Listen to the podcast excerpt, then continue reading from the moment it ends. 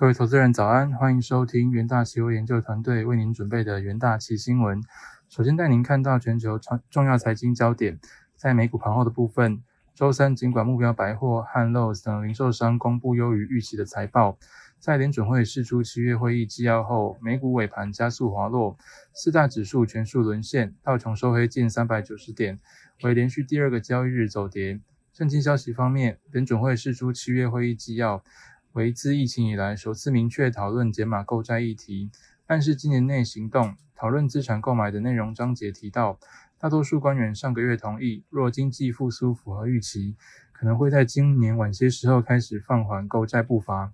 与会者也大多认定，在达到充分就业以及通膨目标上取得进一步实质进展方面，通膨已经取得类似进展，但充分就业方面仍未达标。收盘，美股道琼指数下跌一点零八 percent，S M P 五百指数下跌零点八九 percent，纳斯达克指数下跌一点零七 percent，费城半导体指数下跌一点四七 percent。另一方面，新冠肺炎疫情持续蔓延全球。据美国约翰霍普金斯大学即时统计，全球确诊数已飙破二点零九亿例，死亡数突破四百三十八万例。美国累计确诊超过三千七百一十一万例。累计死亡数超过六十二点四万，印度累计确诊超过三千两百二十八万例，巴西累计确诊两千零四十一万例。接着带您看到焦点个股消息方面，科技五大天王齐跌，苹果下跌二点五五 percent，脸书跌零点八四 percent，Alphabet 跌零点八九 percent，亚马逊下跌一点二六 percent，微软跌零点六一 percent，Robinhood 上涨六点七 percent 至每股四十九点八美元。但盘后公布财报后暴跌逾七 percent。该公司第二季净亏损五点零二亿美元，月活跃用数用户数达两千一百三十万，营收在第二季增长至二点三三亿美元，远高于去年同期的五百万美元，但警告第三季业绩可能放缓。目标百货下跌二点七七 percent 至每股二点呃两百四十七点五八美元。该公司公布二零二一会计年度 Q2 的财报。营收是年增九点五 percent 至两百五十一点六亿美元，EPS 报三点六四美元，双双优于预期。美国家居建材零售商劳氏公布 Q2 营收年增一 percent 至两百七十五点七亿美元，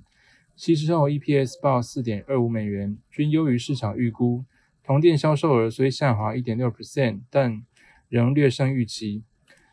特斯拉上涨三点五 percent 至每股六百八十八点九九美元。两位美国参议员周三敦促联邦贸易委员会调查特斯拉，表示该公司将其自动驾驶系统宣传为完全自动驾驶，从而误导了消费者，危害公众。台股 ADR 的部分则呈现涨跌互见，台积电 ADR 跌零点五九 percent，月光 ADR 涨零点三六 percent，联电 ADR 涨一点八九 percent，中华电信 ADR 涨跌零点五四 percent。再来看到纽约汇市的部分，美国联准会公布上月会议纪要，多数官员认为今年可能缩减购债，但仍有少数人认为明年初比较合适。官员对退场时间点仍有歧见。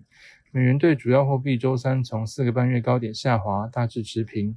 缩减购债通常代表 Fed 不再把大量现金注入金融体系，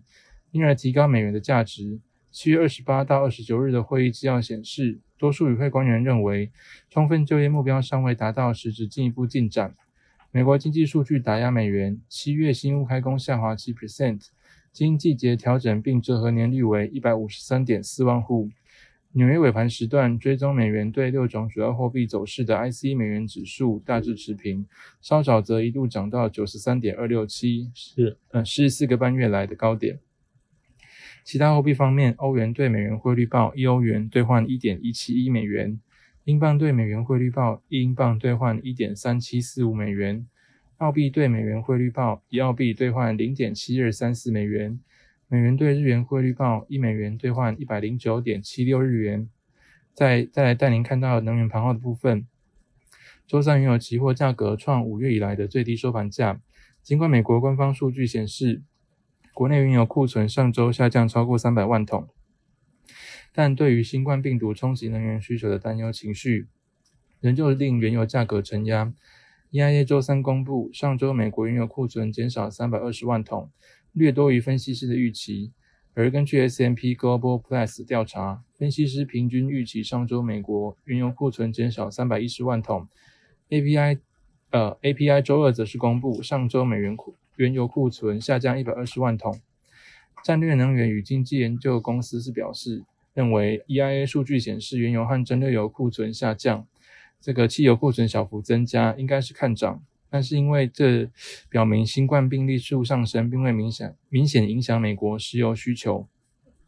收盘价的部分，九月交割的 WTI 原油期货价格下跌一点七 percent，收每桶六十五点四六元。十月十月交割的布兰特原油期货价格下跌一点二 percent，收每桶六十八点二三美元。再带您看到国际新闻，呃，首先是这个。周三一系列的车祸导致十七人受伤，那一人死亡后，特斯拉面临美国监管单位的调查。随着特斯拉近期股价呈三角形收敛形态，华尔街分析师也点出特斯拉股价的关键技术支撑位。美国国家公路交通安全管理局周一宣布，将针对特斯拉自动辅助驾驶系统展开调查后，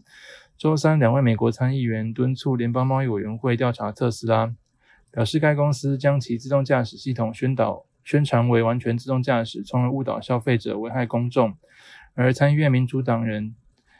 在周三给 FTC 主席的信中也写道：“马斯克先生一再夸大他们的汽车性能，特斯拉的司机们听了这些说法，就相信他们的车是自动驾驶的，这可能会带来致命的后果。”在一连串的安全跟监管问题不利于特斯拉股价后，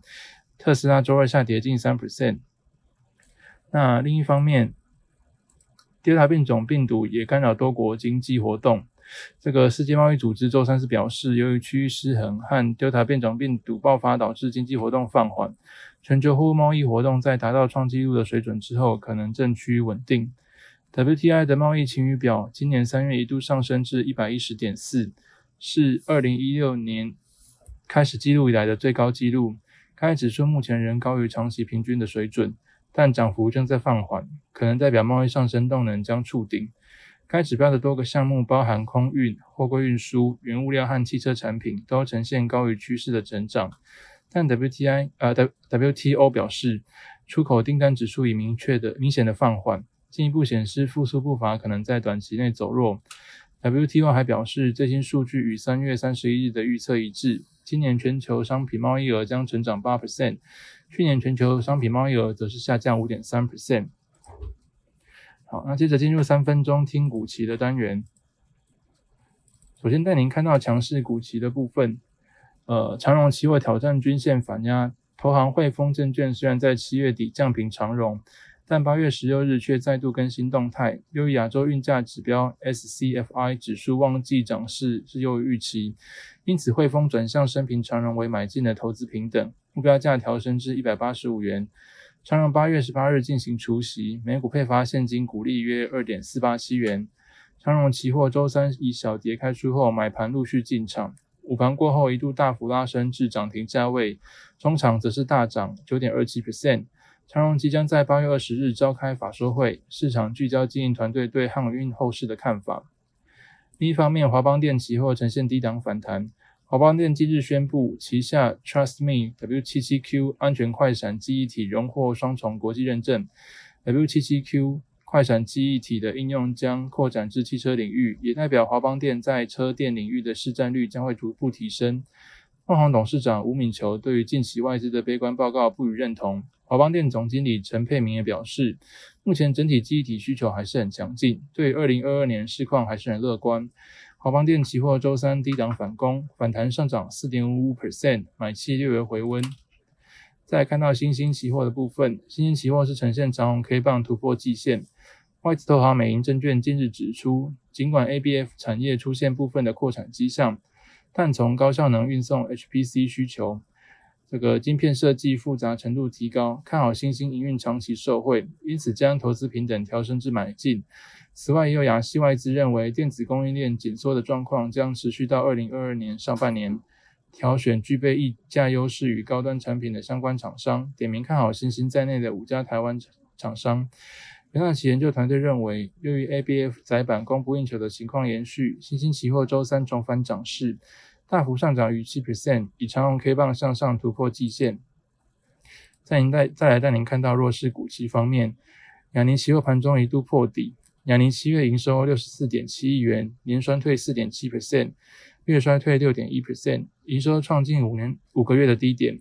累计一到七月营收四百六十七点八亿元，年成长十十五点二 percent。